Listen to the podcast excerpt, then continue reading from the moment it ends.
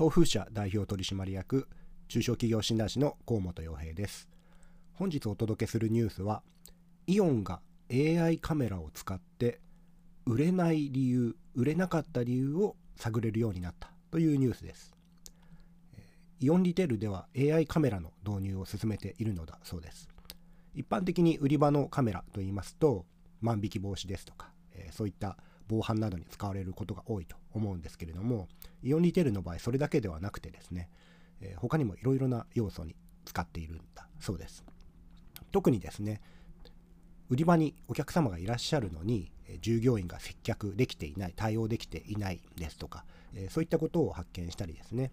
それと年齢認証など様々なことに使っているのだそうです。その中で特に面白いなと思ったのがですね AI カメラによって売れなかった理由が分かりつつあるということです。例を出しますと例えば子供用品の売り場特にバギーとかですねベビーカーとかそういった売り場は平日の夜はお客さんがいないし売れないだろうというのがこれまでのイメージだったんだそうです。ところが実際に AI カメラでお客様を追跡してみると仕事帰りの共働きの夫婦が意外とそういったベビーバギーの売り場に来ていた。なんていうことが分かったんだそうです他にもですね、えー、人の通り道お客様の通路などを分析してみるとこっちの方が人通りが多いだろうと思ったら実はそうでもなかったということが分かったりとですね単に買った買わないというだけではなくてですねなぜ買わなかったのかとかこういった理由でお客様を逃していたというのが分かるようになったんだそうですね。お客様の買った理由というのは比較的分かりやすいんですね。買った理由とか、どんな人が買ったかですね。例えばポイントカードを作って個人情報を登録してもらったりだとか、それこそアンケートを取ったりだとか、え買った理由、買った人というのは比較的分かりやすいんですけれども、買わなかった人というのはなかなか分かりにくいんですよね。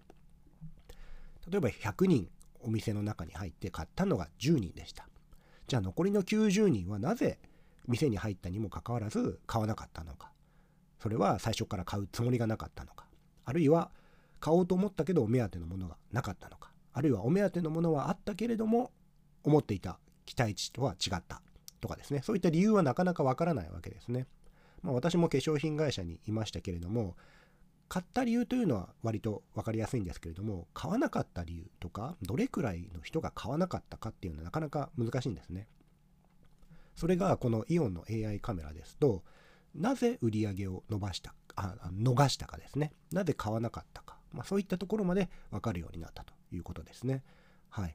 まあ、もちろん今いる買ってくださるお客様を知る、分析するというのも大事なんですけれども、まあ、特に小売店の場合は多種多様ないろんなお客様がいらっしゃるわけで、そこでこんな風にお客様を逃していないだろうか。まあ、この AI カメラは一つの方法ではあるんですが、いろいろな方法でお客様を逃していないかというのを分析するというのは非常に大事なポイントなのではないかと思います。ではまた次回のニュースもお楽しみに。